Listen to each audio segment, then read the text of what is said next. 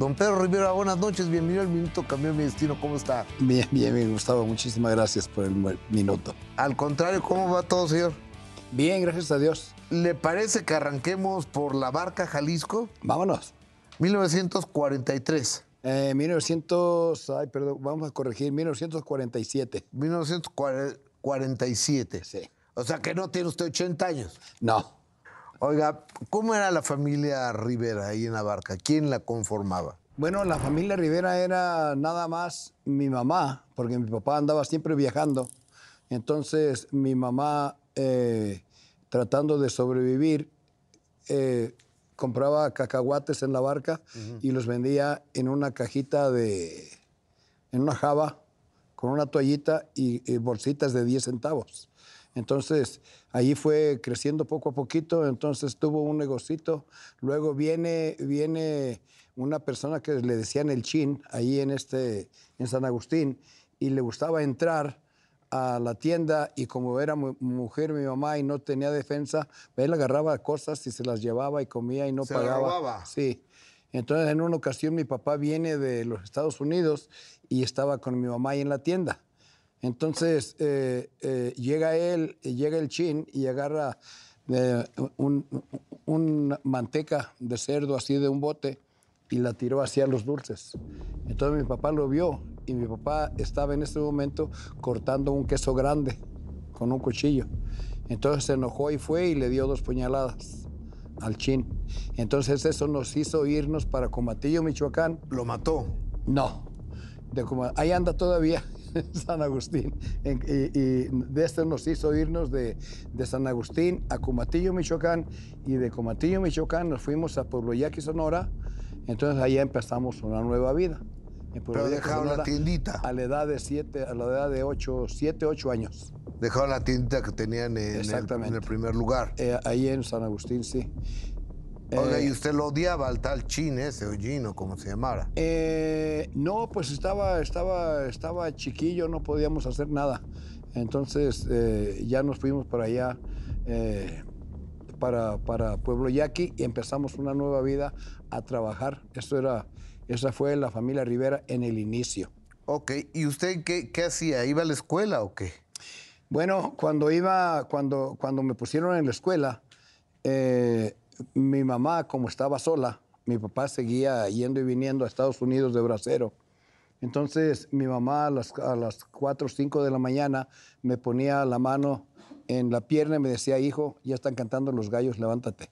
Me levantaba, me daba tres pesos, me iba a la panadería, los compraba de pan y luego me iba a vender pan en las mañanas o con la oscura la mañana, pan caliente. Entonces la gente que tomaba café y nos compraba pan, cuando regresaba ya traía yo seis pesos. Había duplicado la inversión. Sí, entonces con los tres pesos que ganaba, ella compraba, ella compraba eh, dos huevos o tres huevos y luego 20, 30 centavos de tortillas y, y nos hacía un caldito.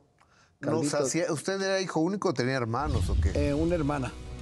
Eh, una hermana y un, y un hermano que le decía que eh, después le pusieron el toro de Jalisco. Ok. Oiga, don Pedro, ¿y usted fue a la escuela y eh, hasta qué año estudió? Hasta cuarto año De primaria. de primaria nada más, sí. Pues había que trabajar. Había que trabajar y precisamente había que buscar la forma de vivir porque como éramos solos, entonces no teníamos estudio, no teníamos carrera, no teníamos nada y tuvimos que trabajar desde chicos, todos. Ok, ¿Y en qué trabajaba cuando, a los siete años haber tenido usted unos 11 años, no? Bueno, a 10, lo- 11 no, no, no, la- eh, eh, fui creciendo, así como le digo, y luego eh, eh, eh, vendía tamales en la tarde, a las 4 de la tarde que salía de la escuela, o a las 6 de la tarde que me iba a las cantinas a vender huevos cocidos, y sábados y domingos daba bola, Ok. chain. Y era zapatos. bueno, brillo. Sí, brillo a los, a, a los zapatos. Entonces ya fui creciendo. A los 14 años me fui para Hermosillo, Sonora, porque mi hermano se fue para allá. Y él era bolero ahí en la... En, El en Toro. en el, el Toro de Jalisco era bolero ahí en el, en el, en el Palacio, Palacio Municipal. Me invitó, fuimos para allá. Entonces allá fue cuando él me presentó a su novia y su novia llevaba una amiga y esa amiga era mi ex. Ahí, ahí la conocí en Hermosillo. Doña Rosa. Doña Rosa. ¿Y qué edad tenía usted? Eh, tenía, yo creo que ya, ya tenía 15, ella tenía 14. 15 y 14. ¿Usted cree en el amor a primera vista? Eh, sí, cómo no. ¿Le pasó? Eh, sí, nos pasó a los dos, porque era mi primera novia. ¿Y se le declaró? Eh, no, empezamos a platicar así cuando una vez que nos encontró mi suegro, me pegó una maltratada y luego vino una, en otra ocasión nos encontró su, su abuelita de ella y me cacheteó y, y al fin de cuentas le prohibieron que me volviera a ver y que no le iban a hacer quinceañera. Y el castigo más grande de ella fue que le dijeron que se tenía que poner la ropa de su hermana Norma. Ajá. Entonces, O sea, el eh, vestido de 15 años de la hermana. Sí, entonces eso fue lo que la molestó más. Y entonces ya, ya le había dicho yo que si se iba conmigo, me dijo que estaba loco, con que él iba a mantener. Entonces, A eh, ver, a ver, a ver, espéreme, espéreme, me la barajé demasiado rápida. Usted tenía 15 y ella 14 y usted ya le había propuesto que se fueran juntos. sí, porque, Se- porque yo, yo se, la, se la robara, ¿no? Así Sí. se digo, no, no es literalmente que se la robara, es una manera de decir cuando una muchacha se va con un muchacho sin casarse, que se la roban. así es. Ok. Entonces, entonces me dijo que estaba loco, con que él iba a mantener. Y lo mismo le decían los papás. Pero ya cuando pasó todo eso de que le prohibieron salir y todo eso, eh, ya estaba ella muy deprimida, ya no podía ir al colegio, estaba estudiando ella taquigrafía, ya no podía ir al, al colegio eh, y estaba encerrada nada más. Entonces ya me mandó un papelito que sí se iba conmigo. De suerte ese día, yo vendía cachitos de lotería. Ok. Ayer en Hermosillo, Sonora. Ajá. Entonces en Hermosillo, Sonora me iba por la carretera, los restaurantes, cantinas y todo vendiendo cachitos. Y llegó un amigo y me dice, hey, dame la lista. Y le di la lista, así como la tiene usted ahí. Sí. Y empezó a mirar ahí los números y empezó a mirar y entonces yo parece que el número de él lo miré en la lista. Era un premio. Eh, sí, porque cuando viene un, un premio más o menos de, de algo de, de miles de pesos, eh, viene encuadrado en letras Sí, más sí, negras, sí, más sí. gruesecitas, y los de 200, 300 o 500 pesos vienen... Sí, en chiquitas, sí, Chiquitos, sí, así, sí. Y, y ya el amigo agarró el boleto y lo hizo así y se dijo, no tiene nada. Y ya se subió a la camioneta y se fue. Entonces yo fui, recogí el boleto, lo revisé y traía 35 mil pesos. Me diga, no, no, no, no, no, no. En, ese, en ese tiempo era, Un lanal, ¿no? era muchísimo dinero. En 1900, 1962, yo creo, cuando andaba pegando este eh, Alberto Vázquez, eh, eh, Los Pinal, eh, ¿cómo Oh. se llama? Enrique Guzmán. Enrique Guzmán. O- oiga, ¿qué hizo con esa lana? ¿Se la devolvió al amigo? Con esta historia regresamos. Puede ser un minuto que cambió el destino. Don Pedro Rivera, venido. Dicen que lo caído, caído. Ya estaba en el piso, él lo recogió, ese billete se había perdido y la pregunta la dejé en el aire. El niño, el jovencito Pedro Rivera, le devolvió el billete a su amigo o se guardó la lanita. ¿Qué No, hizo? no era mi amigo, era un cliente que me pidió la lista nada más y no tenía por qué devolvérsela porque ya estaba, estaba En el piso. El billete estaba en el piso, estaba en mi poder y él ya no contaba con él. De acuerdo. Entonces, entonces yo fui y lo cambié y en ese, en ese momento, en ese mismo día, me llegó un papelito de parte de Rosamelia que así se iba conmigo. La señora Rosa. Sí, entonces ya dije, ah, pues vámonos. Y nos fuimos para Guadalajara. ¿Y ese mismo, ese mismo día se fueron? Eh, sí, nada más ella hizo su maleta y ya eh, no recuerdo ni cómo estuvo el caso que nos fuimos a la camionera, central camionera, y nos fuimos para, para, para Guadalajara. Y mi suegro me mandó reportar eh, y, eh, a parar los camiones hasta, hasta la frontera de, de Sonora, pero nosotros ya habíamos pasado. Entonces estuvimos ahí en Guadalajara tres, tres meses y ahí fue donde engendramos a Pedro Rivera Jr. en Guadalajara. Oiga, ¿y lo metieron al bote o no? Sí, cuando regresé, eh, me metieron a la cárcel ahí en, el, en la penitenciaría. No era ¿De Guadalajara? Sí, no era cualquier cárcel. No, en Hermosillo, Sonora. Ok. Cuando regresamos yo tenía reporte de, de- de arresto. Entonces ya me agarró la policía y, y- y ya entré yo a la penitenciaría. Y, y, pues no, no sé si haya derechos aquí, pero yo era menor de edad. Y no, no tuve cómo defenderme ni nada y estuve ahí tres meses. Ahí en Tres meses en la cárcel. Sí, hasta que ella, hasta que ella, bueno, eh, duré tres meses ahí porque yo creo que mi suegro y mi suegra pensaban de que si ella sufría hambres, se iba a ir para la casa con ellos. Entonces ella me esperó. ¿Y aguantó y no regresó con ellos? No regresó con ellos, lo cual le agradezco muchísimo. ¿Y Pedrito ya había nacido? Eh, Pedrito, eh, O sea, creo que no todavía no, todavía- ahora, ¿no? Pero- no, todavía no nacía. Está embarazada la señora. Sí, porque yo, y yo estaba en la cárcel, sí. Oiga, ¿y cómo salió? ¿Qué, ¿Quién lo sacó? qué? Ella fue y le dijo a un tío de ella que, que- que me sacara, que porque tenía que comer. Entonces ya fue él y le dijo a mi suegro y ya fueron, me sacaron y ya nos casamos. Que, oiga, ¿y cómo se, cómo se llevó usted con su suegro después de eso? Eh, bueno, él, él murió. Después de ese detalle tan bonito, ¿verdad? Eh, sí, sí, sí, sí, sí. eh. Eh, pues ahí yo me dediqué a trabajar. O sea que yo no, no, no sentía ni no sentía ningún rencor, ningún dolor ni nada, porque ya cuando conocí a Rosamelia yo ya era hombre, ya era hombre de trabajo, Claro. porque ella había trabajado mucho desde chiquito hasta los 14 años. Entonces ya hicimos una, una vida muy bonita hasta que eh, vendía cachito de lotería y luego trabajé en un lugar que se llama La Tropiconga y ahí vendía tacos de caguama, era mesero. Entonces ya hasta... Tacos de Sí, caguama. eh. ¿Y qué, a qué saben los tacos de caguama? Eh, la caguama, haga de cuenta que es una tortuga Sí, sí, grandota, gigante, grandota, gigante. sí, Entonces ahí eh, se vendía mucho los tacos de caguama. Creo que ahora están prohibidos, creo, ¿eh? Sí, muy alimenticios, sí. O sea que está prohibido uh, la caguama. Claro. Ahora, entonces ya eh, no sé de dónde me entró la idea que los Estados Unidos, y fue cuando me fui para Mexicali y estuve tres, tres meses allá hasta que me aconsejaron que me fuera por los algodones. Se va usted, usted solo se fue Sí, y dejó a la señora en, en Sonora. exacto. Ok. Y le escribía, le hablaba por teléfono, ¿cómo se comunicaba? Sí, pues buscaba la forma de, de- de salir, Telegrama. salir adelante. O sea, chavos, yo sé que ustedes no van a entender nada, porque eso de telegrama pues, no tienen ni idea de lo que era.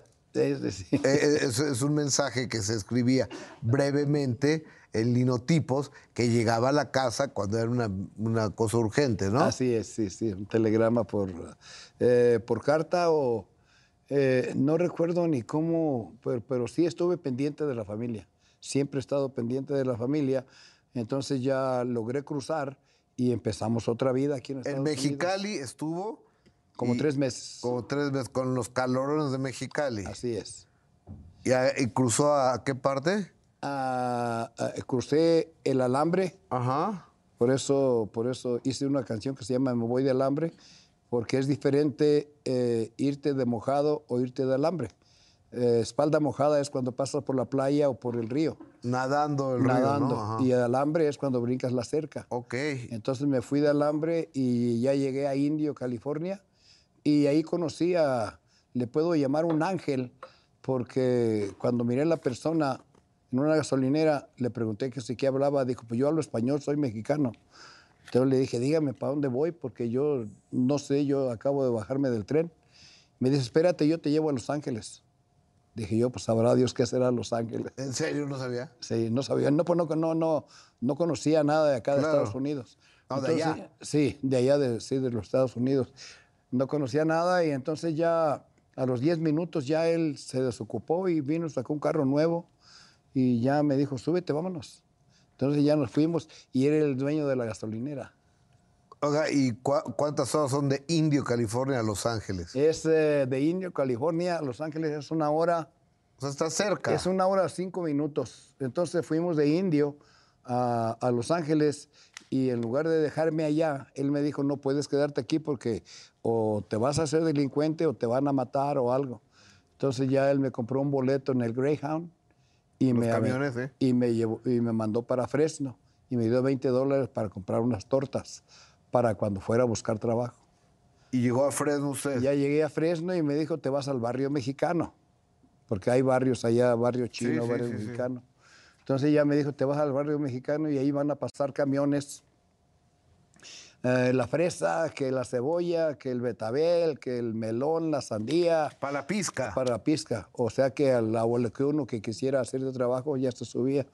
y yo me subí el- al primer camión que, que decía que pagaba 2.75 por camión lleno de... 2.75 la hora. eh, 2.75 camión lleno, pero era, era, era una cuadrilla de 15 pelados que, íbamos, que íbamos piscando en cada, cada quien en su surco y cuando se llenaba un camión, cada quien ganaba 2.75.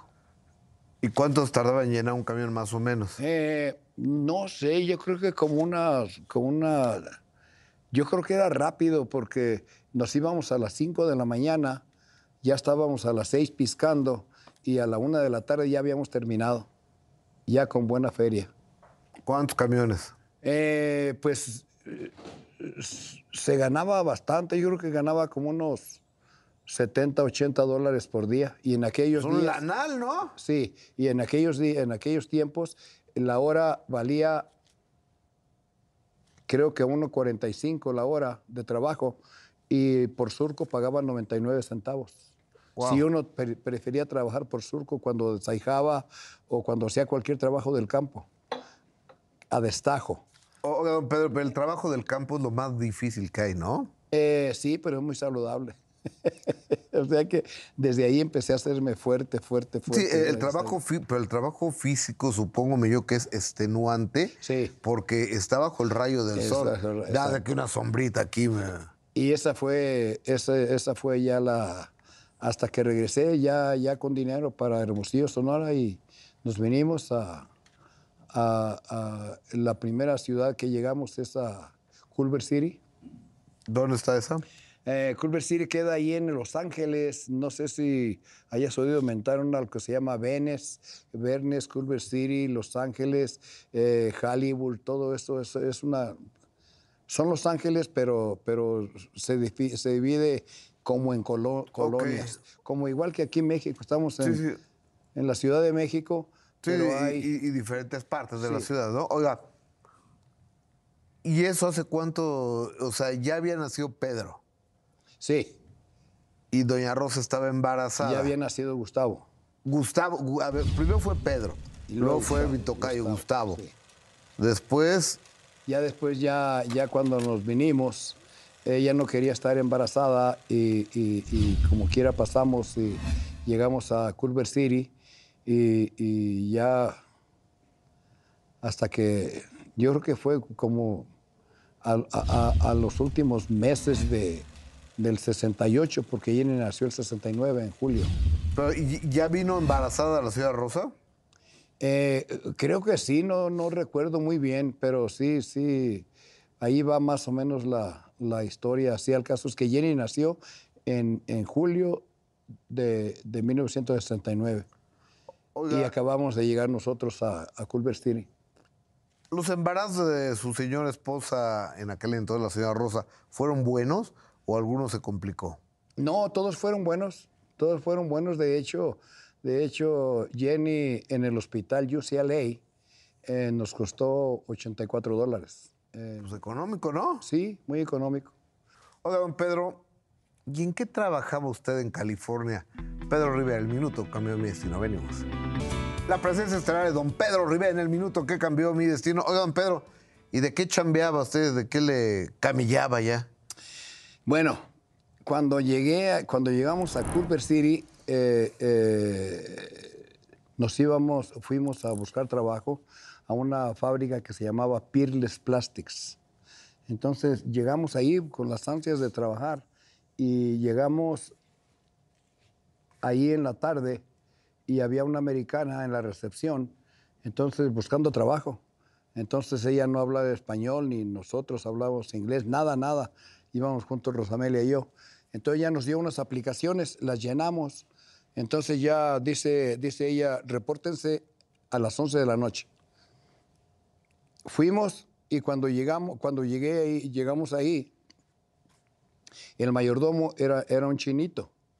Eh, entonces dice, dice, no, no, no ocupo hombres en inglés, eh, ocupo nada más mujeres, una mujer, hombre no good, dijo.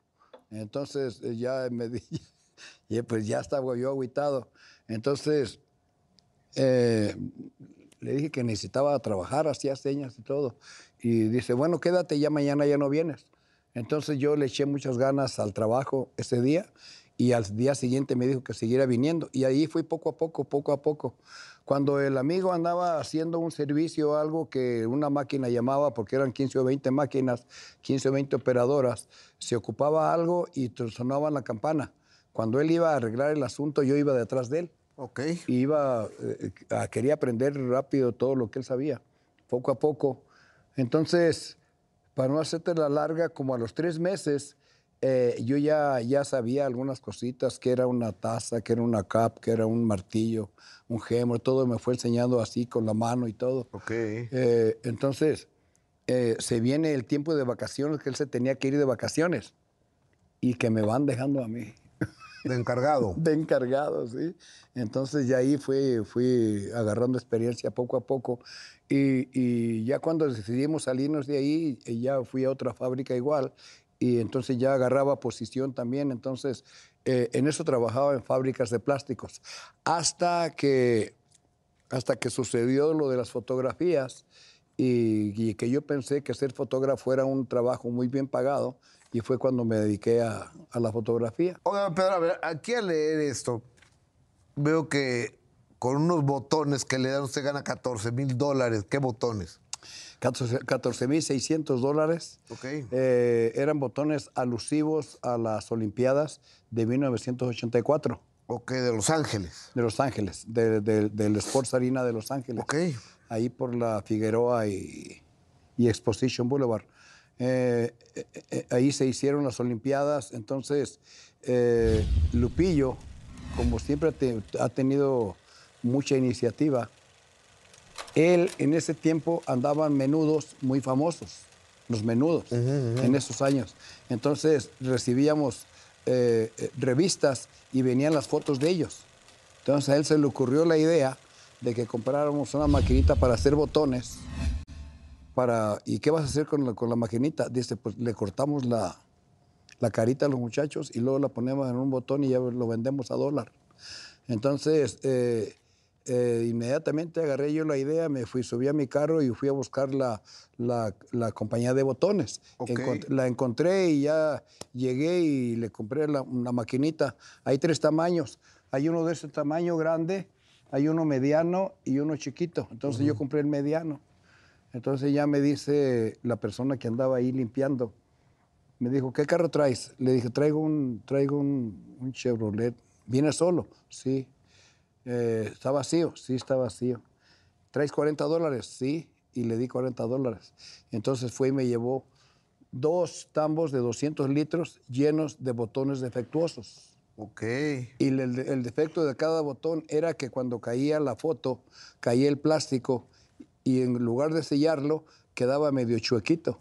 Entonces no tenía ningún defecto, nada más. Claro, le quitaba usted esa foto y ponía la que va a poner, ¿no? No, no, no, no, le quitaba la hojita, la, la cejita que quedaba fuera Ah, del ok, botón con una navaja de rasurar y ya quedaba. Y los botones normalmente valían 9 dólares, Ajá. los alusivos a las Olimpiadas. Entonces ya puse a, a Pedro, puse a Lupillo, puse a Gustavo con una navajita de rosar cada uno a limpiar los botones. Ok. Entonces se vinieron las Olimpiadas y nos fuimos. Ahí en la, en la Martin, Martin Luther King Ajá. y en la Exposition Boulevard y la Figueroa con unas franelas. Y en cada franela llevaban botones de cada uno de los juegos, de béisbol, de box, de todo. Llevaban botones. Y pues la gente que, que miraba que así de lejos que estábamos ahí, eh, llegaban y se, se ponían en los botones. Entonces, en tres días vendí, vendimos, claro que nos andaba siguiendo la policía porque creían que eran piratas, pero eran originales. Claro. Ah, nos andaban siguiendo la policía, pero eh, 14.600 dólares en tres días de Olimpiadas. Entonces de ahí invertí este dinero en hacer mi primer disco de mariachi. ¿Usted cantando? Sí, Ok. lo cual no tuvo ningún éxito. Eh, pero, pero, pero sí, así, así fue creciendo todo y poco a poco. Y entonces, entonces ya hice mi primer disco y luego ya seguimos, seguimos trabajando hasta que empezamos a, que empezó la compañía a crecer, hasta que en el Centennial Park llegó, llegó esta, llegó Julia Beltrán con, con Gracielita y me dijo que la grabara. Ahí grabé la primera estrella de Cintas Acuario. Oiga, por Graciela Beltrán y Jenny Rivera no se llevaban. Eh, se querían mucho al principio. ¿Y, qué pa- ¿Y qué pasó? ¿Qué rompió esa buena relación? Eh, que, que, que ya después Jenny eh, quería, quería eh, de repente empezó a aprender canciones y luego ya la grabé eh, y no tuvimos éxito, pero como le gustaba mucho el ambiente, pues eh, cuando, cuando salía de trabajar, ella trabajaba conmigo en la editora. Entonces cuando salía de trabajar se iba y se cambiaba y luego se iba a, a los bares a buscar oportunidad y así andaba poco a poco hasta que fue poco a poco eh, haciendo nombre más o menos. Entonces ya empezaba, empezaba a cantar. En una ocasión, eh, eh, Graciela ya era una estrella. Ya vendíamos muchísimos cassettes de ella. Entonces ya le había hecho yo su corrido de la Pochita de Sinaloa. Entonces, eh, eh, en una presentación que tuvo por allá para el norte, en Fresno, no sé dónde, eh, estaban cantando juntas y, estaba cantando Jenny. Entonces, no sé por qué se enojaron ahí. Al es que Graciela no se quería subir hasta que no se bajara Jenny. Entonces, ahí empezó la discordia poco a poco. Y ahí empezaron ya como, como competencia, pero Jenny no era todavía competencia de Graciela. Porque Graciela. Oiga, pero usted era el jefe, ¿no? ¿no? Que no los pudo poner quietas. Eh, sí, pero acuérdense que son mujeres y las mujeres tienen su idea. Sí, son complicadas en Sí, ocasiones. sí. Oiga, ¿y nunca se llegaron a golpear? No, no, no, no, no, no, todo pura- puras, puras palabras. Pero, pero gracias a Dios, eh, eh, Dios me ha ayudado y he tenido la, oportunidad de descubrir muchos artistas. Eh, Graciela fue la primera, el segundo fue Chalino, que Chalino me buscó porque, porque yo tenía a Graciela y él se dio cuenta que Graciela tenía mucho éxito donde quiera que iba. Entonces ya nos encontramos y dije, dice, yo quiero grabar contigo, loco. Entonces ya lo empezamos, hicimos trato. Y luego ya la tercera estrella fue Lupillo, con el Moreño. Oiga, y a la luz del tiempo y la distancia de esas cuatro primeras estrellas de Graciela, Chalino, Lupillo y, Jenny Rivera, ya ninguno está con usted. Eh, no, no porque se vencen los contratos y de repente, eh, pues muchas veces el artista quiere buscar mejores. eh, la cosa que yo hice bueno, bueno para todos los artistas que tuve fue esto, que por ejemplo hacía, hice, hice un disco de Graciela, hice tres o cuatro discos de Graciela y luego le hice el corrido de la Pochita de Sinaloa y luego Rubén Espinosa viene de EMI Latin y me pregunta que si le doy 15 éxitos de Graciela. Y inmediatamente los armé y la, y la licencié a una compañía transnacional. Ok. Entonces ya la compañía al vender, al mirar que tiene éxito, que tiene ventas, entonces le empiezan a promover ellos mismos. Lo mismo hice con Lupillo. Lupillo grabó tres o cuatro eh, discos y no había éxito. Hasta que grabó El Moreño, empezó a tener éxito y le digo, hijo, te voy a, poner en Sony y él no quería. Dice, no, no, todavía no estoy preparado, papá, y no estoy preparado. Entonces ya lo licencié a Sony. Sony se encariñó tanto con el talento de Lupillo que lo echaron para afuera en los primeros lugares. Y así han sido con, to- con todos, con, con, con Graciela, con, Con Jenny también. con, con Chalino, con Jenny. Eh, Jenny, Jenny la, puse en primer, la puse primero en Sony, porque en ese tiempo estaba trabajando yo con Sony, y ahí hay un disco muy bonito que donde viene Yo te agradezco y vienen canciones muy bonitas de mariachi. Eh, entonces ella, cuando, cuando entró de presidente, vicepresidente, Abel de Luna, no se cayeron bien. Jenny y Abel de Luna. El Y Abel de. Luna. Entonces me dice, me dice este, Jenny, papá, no estoy a gusto aquí, lléveme a otra compañía. Ahí fue, ahí fue donde yo hice la marca Ayana Musical. Y como tenía yo contrato con Sony, no podía ponerla en cintas Acuario porque iba a tener problemas legales.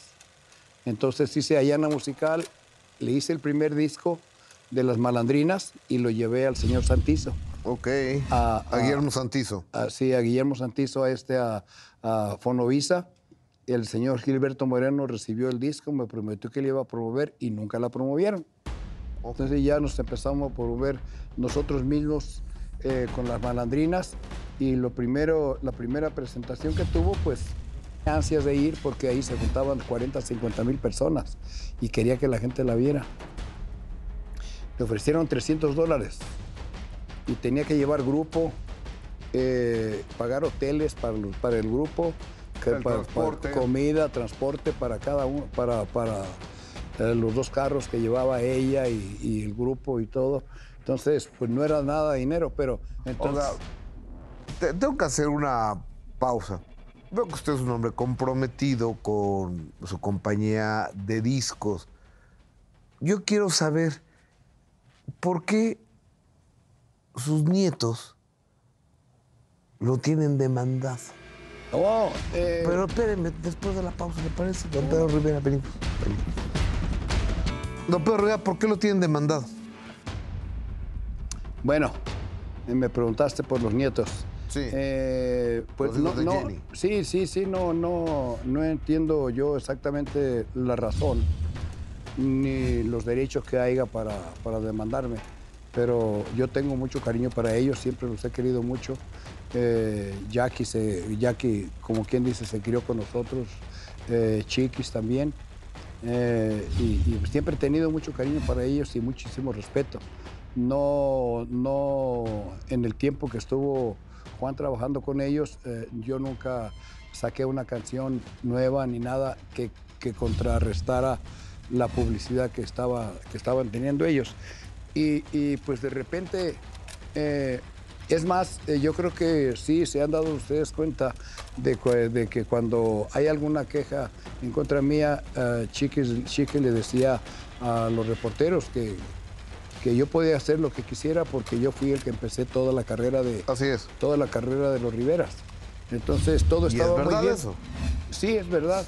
no, no hay otra verdad porque eh, eh, en estos tiempos y en los tiempos de antes no había no hay una compañía que se interese en una persona que no sabe cantar. Entonces yo le puse la fe y el cariño a todos los artistas que he tenido. Por eso cada uno que se retira, que se va hablando de mí o lo que sea, para mí siempre va a ser mi familia, porque ya fueron parte de mi familia. Oiga, ya que se había dicho eso, Jackie que se creó con usted y demás, ¿no había sido bueno que se acercaran oye abuelo, está pasando esto, tengo dudas de las cuentas o...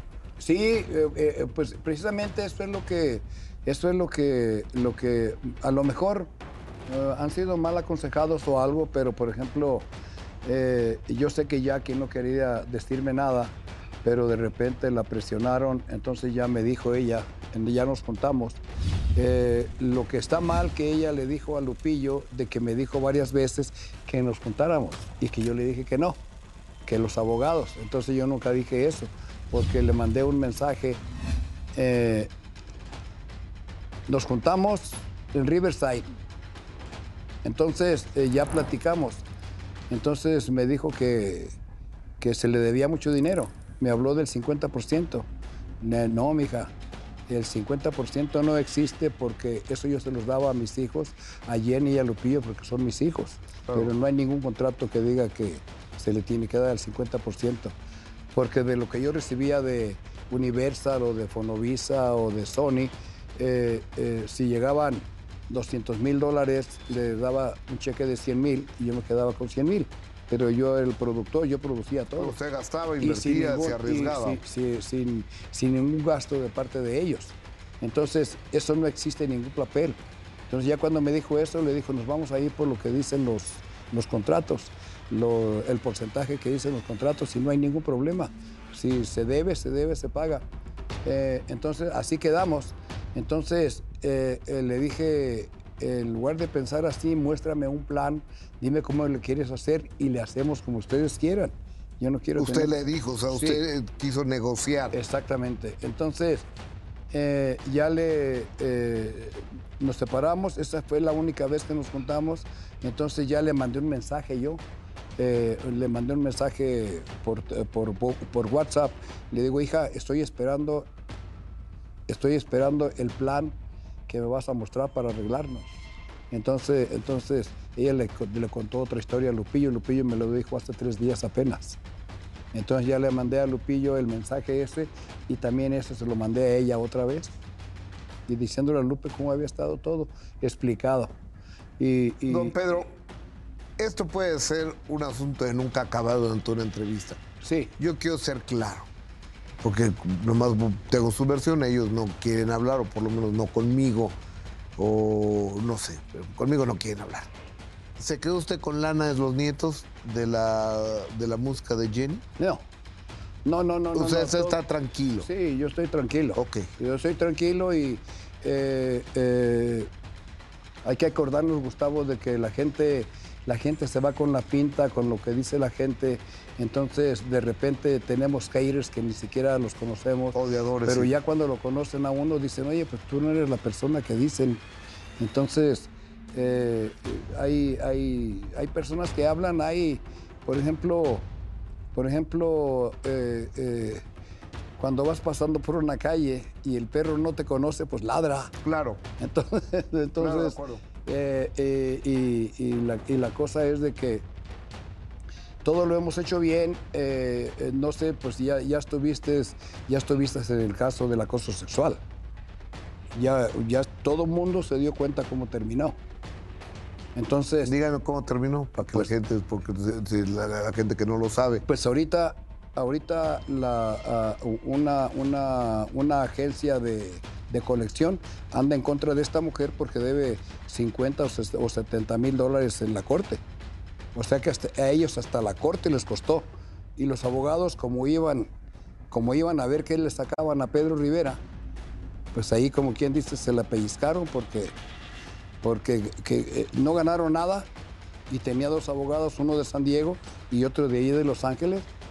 Y, y, pues ella a los medios les prometía y les voy a dar la- una conferencia que ya cuando gane el pleito, quién sabe qué, y cuál ganar. Salieron con la colita entre las patas así por otro lado. Oiga, pero qué desgastante, ¿no? Todo Sí. esto. Oh, bueno, Y eso- aparte tiempo, dinero y esfuerzo y, es mucho- energía y, todo, ¿no? Y es mucho sufrimiento eso porque estás pensando, estás pensando qué va a suceder. Voy a dejar una pregunta en el aire. Y después de la pausa, ¿le parece? Sí, cómo no.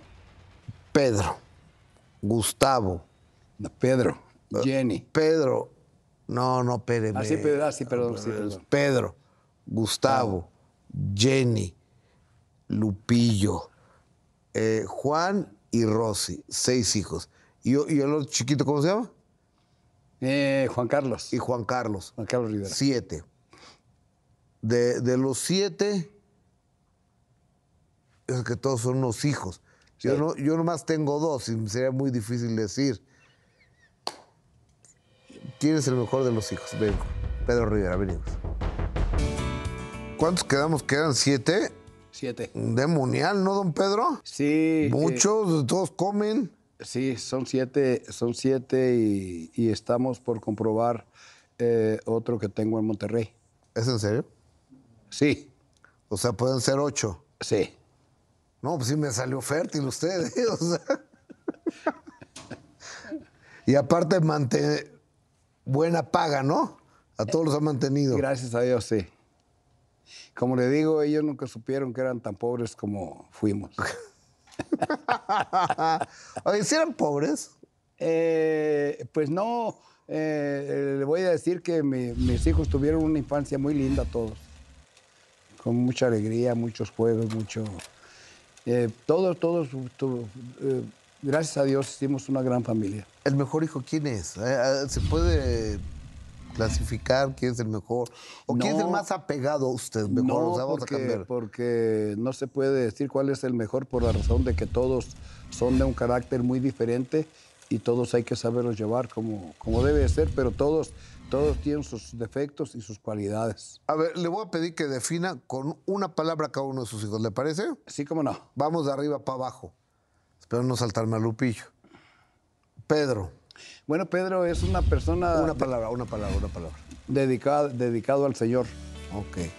Eh, Gustavo, Gustavo muy trabajador, muy trabajador, muy pendiente de sus amistades y de nosotros. Jenny. Eh, Jenny, eh, súper amorosa con todo su público y sus, con sus padres y con todos sus hijos. Eh, Lupillo. Lupillo, muy talentoso,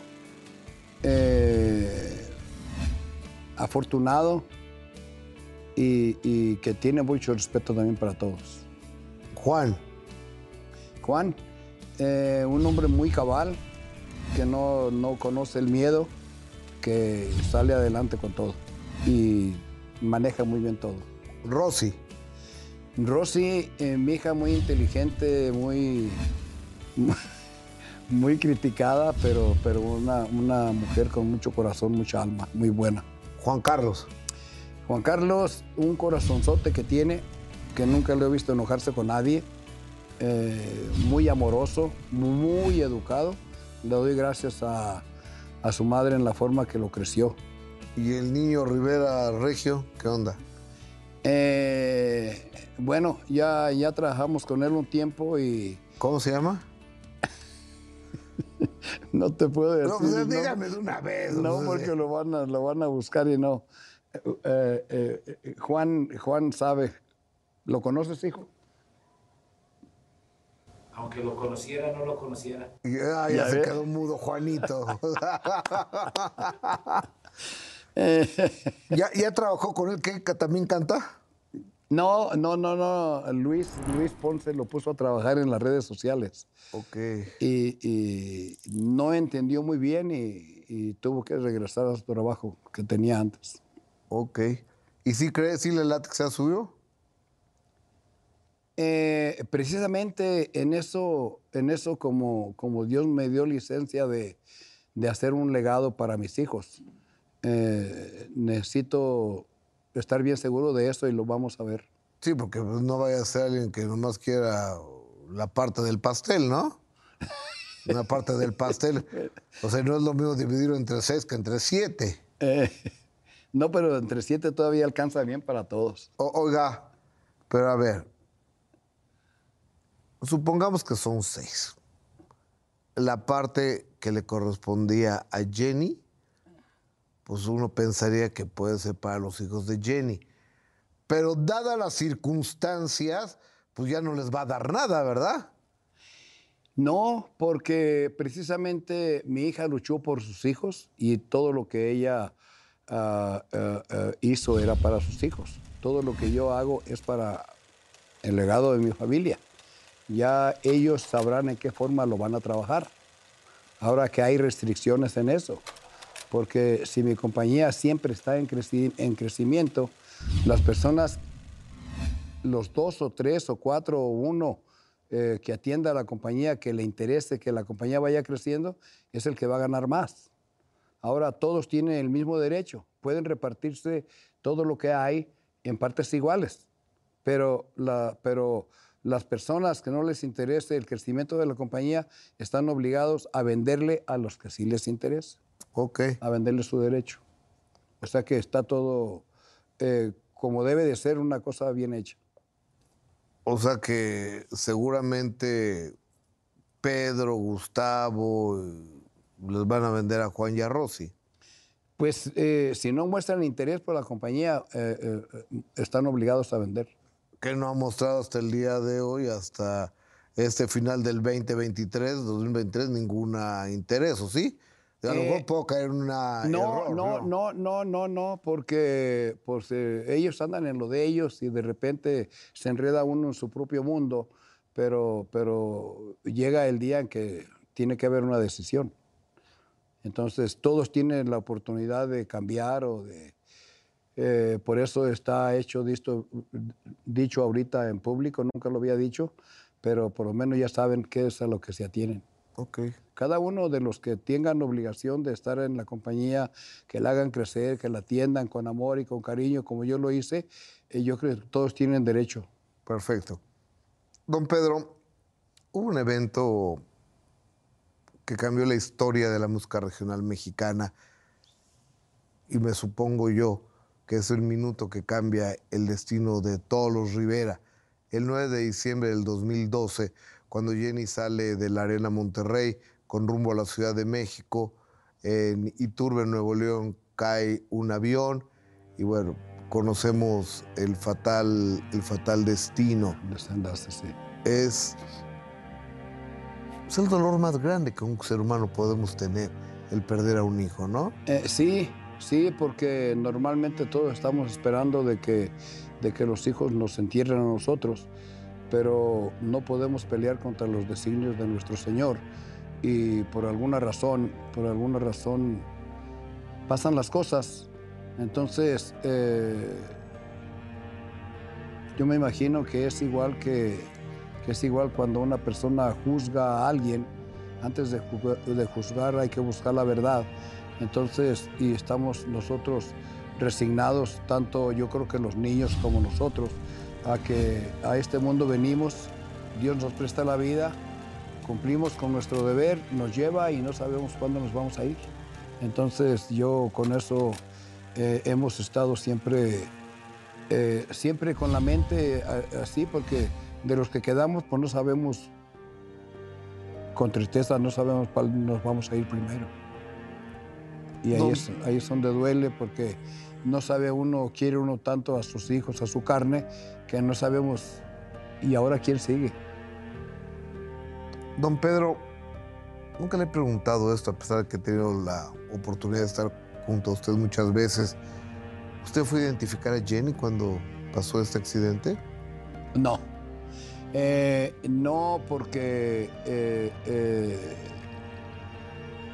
yo sentía que no iba, que no iba a encontrar, a encontrar nada eh, por la forma en que, en que se anunció el accidente y todo. Entonces, eh, es más, ni, ni me he dado cuenta si encontraron cuerpos o no. Nada más fue este Gustavo y fue Lupillo. Eh, no sé si no sé si haya ido Juan, pero yo estaba yo estaba muy muy estaba muy mal, muy devastado, no podía no podía ir a mirar. Y no no no miré. ¿Se ha preguntado si la, si, si la mataron? ¿Se lo ha preguntado usted? Eh, eh, hay un ah, eh, eh, en, en mi mente siempre hay una ah, ah, como que existe una duda. Eh, no sé, eh, yo creo que alguien que sabe mucho más cerca de más cerca de, de la vida de mi hija de Jenny eh, debe de ser Juan, Eh, porque Juan, Juan, era el era el consentido de Jenny para, todo, para todos lados, él era el número uno en la mente de Jenny. Entonces, él pasó mucho más tiempo de su vida con Jenny que, que nosotros. Dice la gente que no hay que preguntar por qué, sino para qué. Pues está la fregada el para qué y el por qué. Sí, porque pues ya... O sea, no hay- ¿para qué? O sea, qué dolor y el por qué, qué dolor. O sea, son... Nada nos los va a devolver. Nada va a devolver a la señora, a, a- a su Jenny Rivera y a nuestra diva Jenny Rivera. Lo que sí me, me siento muy, muy, muy feliz con el talento de ella, eh, por la razón de que, de que va a durar en la mente de las personas por muchos, muchos, muchos, muchos años. Porque lo que hacía lo hacía con el corazón. Cuando quería pelear con una persona lo hacía con una canción. Entonces todo eso, todo eso, yo, yo cuando en vida le llamaba yo la heroína de las, de las mujeres, porque le dio mucho, mucho poder a la mujer. Claro, yo, yo recuerdo cuando vi a, a Jenny, Arturo Rivera me invita eh, un día verla al Moróndugo, Morocco. Al Morongo. Moronco. El Eh, casino, el morongo. el Morongo Casino allá en, en California. Y, y cuando vi la identificación de Jenny con las mujeres, Jenny todavía no pegaba en México, todavía no empezaba a entrar. Sí. Eh, Jenny Rivera, yo regresé y dije, hay una señora de aquel lado con una identificación co- con, las mujeres impresionante. O sea, y, y le- y la evolución musical de Jenny, que empezó ella cantando como la amante, te se acordará Sí. de la camisa y, y demás, y cómo terminó siendo la gran señora. ese crecimiento y esa evolución de Jenny se lo ganó ella. Sí, pero con su propio talento, con su esfuerzo. Porque, como les digo, bueno, mis hijos siempre han sido así, todos. Eh, eh, terminaban de hacer sus obligaciones durante el día y a las 7 de la noche, 8 ya estaban listos para irse a las cantinas a ver, qué, a ver quién les daba una oportunidad. Siempre anduvieron en la busca de, busca de, en, la- en- en busca de salir adelante por ellos, por, por- por ellos mismos. O- o- oiga, don Pedro, pareciera usted inamovible, que el viento sopla y no le quita ni el sombrero. Bueno, ah, Pero pues, las broncas son las broncas. sí. Y, y las broncas de los hijos, cu- cuando se pelean mis hijos, que nomás son dos, o sea, uno se angustia, la neta. Así es. Ojalá no lo estén viendo porque luego se van a sentir mucho. Pero, y, y luego con las broncas y luego públicas de sus hijos, entre ellos mismos, debe ser sumamente fuerte para usted, ¿no? Eh, Es muy fuerte, Gustavo, pero uno se va haciendo también de cuero duro. Entonces ya va entendiendo uno poco a poco. Y tenemos que ir agarrando fortaleza de, de las caídas y de todo. Y precisamente yo creo que todos somos así, toda la familia. Sabemos aguantar y sabemos eh, batallar contra las ad- ad- adversidades y todo. Y, y para la gente que quiera saber por qué, por qué Pedro Rivera es fuerte, eh, quisiera que fueran a, a- a- a- la página fortaleza, fortalezayvida.com para que se den cuenta cómo hemos llevado una, una vida, cómo nos mantenemos como estamos. Y, y, pues eso es, eh, es muy bonito poder, poder levantarme todos los días bien temprano con ganas de, de hacer cosas igual que si fuera empezando, igual que cuando llegamos aquí a Estados Unidos. Oigan, Pedro, ¿y cómo no tomar parte de alguno de los hijos? Están picando los ojos eh, Jenny y Lupe, o Juan y Lupe, o, o Rosy y. No, no sé. O sea, sabes cómo está eh, eh, el asunto y cómo están los equipos entre los Rivera. Así es. O sea, ¿cómo no tomar parte? Si es mi hijo, es mi hija, es mi primogénita, es mi hijo el más chiquito. O sea, porque Pues, eh, para donde uno se mueva está jodido, ¿no? Sí, pero, pero hay otra cosa que, que, por ejemplo, eh, eh, eh, si ellos están en el pleito, yo no peleo ni con Lupillo, ni peleo con Rosy, ni peleo con Juan. Eh, lo que yo les recomiendo es que hablen. Y hablando se tienen que arreglar las cosas. Y si no, no se arreglan... mucho caso, ¿eh? No. No, no, no, no, no. Ah, pero, pero pues yo me tengo que mantener al margen porque no, nunca he querido problemas yo con mis hijos. Los quiero mucho. O- o es que ha de ser bien complicado eso. Sí. Muy duro porque, eh, como te digo, todos, eh, todos son diferentes, tienen diferente pensamiento y tengo que pensar cómo le voy a llegar a uno, cómo le voy a llegar al otro para no molestar a nadie. Oiga, y en las bioseries que ha habido de, de Jenny, pues lo han dibujado, lo han plasmado a usted. ¿Le ha gustado cómo ha salido ahí? Eh, nada más he visto la, la de Telemundo. La otra no la vio. No, ni ¿Por? la, ni la vi, ni la vi. Bueno, porque eh, en la primera que hicieron eh, eh, Una de Estrella TV, ¿no? de la Estrella TV, ahí era... Era- eh, estaba eh, muy chafona esa, Eso es ¿no? no, eso es un cochinero Ajá. que hicieron en Estrella TV. Y, y lo digo claramente para que me reclamen si gustan. Pero eh, ahí lo primero que gri- gritándole ella, y se supone que ese, nombre, que ese hombre era yo. Ok. Entonces ahí se enojó Rosy, se enojó Juan, y fueron y le reclamaron a Pepe Garza, que ese no era yo, que nunca había sido ese. Entonces, todavía cuando me encontré al productor, supuesto por lo que dice la gente, pues está muy equivocado. Pues, ¿Qué gente? ¿Cuál gente, no? ¿Cuál gente? Sí, sí, pues la gente cuando te odia habla y dice lo peor de ti, entonces no por eso lo vas a plasmar en una en un libro en una, o en una, en una serie. Claro. Entonces ahí Y la de Univision no la vio. nunca la vi, nunca la vi, pero, pero eh, como, como a lo mejor se hizo eh, en una forma ventajosa para, ah, para tener mucho rating o algo, ser los primeros de alguna forma, no se informaron correctamente. Eh, los, que hicieron, los que hicieron Telemundo eh, tuvieron el respeto de hablar con cada uno de nosotros, de preguntarnos la Como idea. deben de ser las cosas, Sí, ¿no? sí, exactamente. Entonces ya uno da su opinión y, y ya si sale a algo, pues ya sabemos que no tenemos que hacer ningún reclamo porque fue autorizado por nosotros. Oiga, don Pedro, dejé este tema para el final de la conversación. A ver, porque pues, todo mundo, como lo vemos de afuera, pues no vivimos en Long Beach con ustedes, ¿verdad? Ni, pero pues lo vemos ahí comiendo con Doña Rosa y demás. Pues ella tiene un montón de años divorciados, desde el 2008. desde el 2008. Y se divorció porque pues, lo cacharon siendo la infiel a Doña Rosa. Digo, pasé claro, ¿no? Sí, sí, sí. O sea, es que quería adornar la pregunta, pero no encontré otra manera. ¿no? O sea, ¿Y cómo, cómo se dio cuenta Doña Rosa? A ver, ¿cómo, cómo, cómo? Al caso, al caso es de que nació Juan Carlos ¿En qué año nació?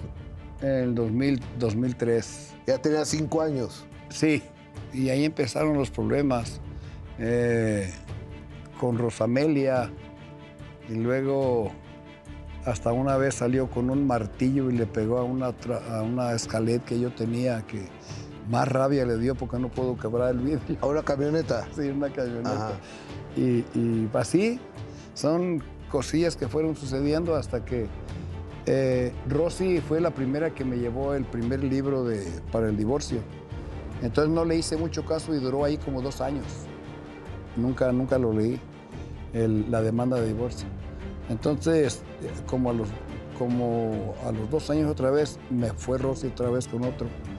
Entonces ya al final de cuentas ya sí, sí ya, ya lo agarré, lo firmé, ya. Ella se fue el 2008. El 2008, el día 15 de abril de 2008, se fue a vivir con Jenny. Entonces ya se enfadó de estar allá 15 días y, creo que se quejó con Lupillo eh, porque, porque ya Lupillo me, me llamó y ya Lupillo fue el que me dijo que me tenía que salir de la casa que, por- que para que su mamá volviera. ¿Y se salió? Y fue lo que hice, sí. Ok. Oiga, y este, y de- en el 2020 usted se casó. Eh, no, en el 2016. Ah, ok, con la mamá de Juan Carlos. No, Ah, muy bonito. ¿Con quién se casó? con- A ver, explíqueme eso. Me O sea, ca- me casé- ¿A qué estamos jugando, don me, Pedro? me casé con otra, con otra mujer que se llama Juana Ahumada. Que no es la mamá de Juan Carlos. No, Y con Juanita Ahumada no tiene usted hijos. no, Y no va a tener. no. No estamos en el, O pro- no sabemos. estamos en el proceso de divorcio ahorita. ¿Cuántos divorcios llevamos, don Pedro? Eh, pues ahorita nada más este y este.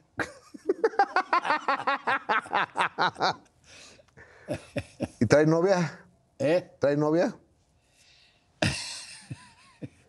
Gustavo, por favor. ¿Es sí o no nomás? ¿Es así o no ya con eso? Ni le voy a preguntar quiénes, ¿va? Eh, sí, Don Pedro, gracias. Me la saluda. Gustavo, muchísimas gracias. O- oiga,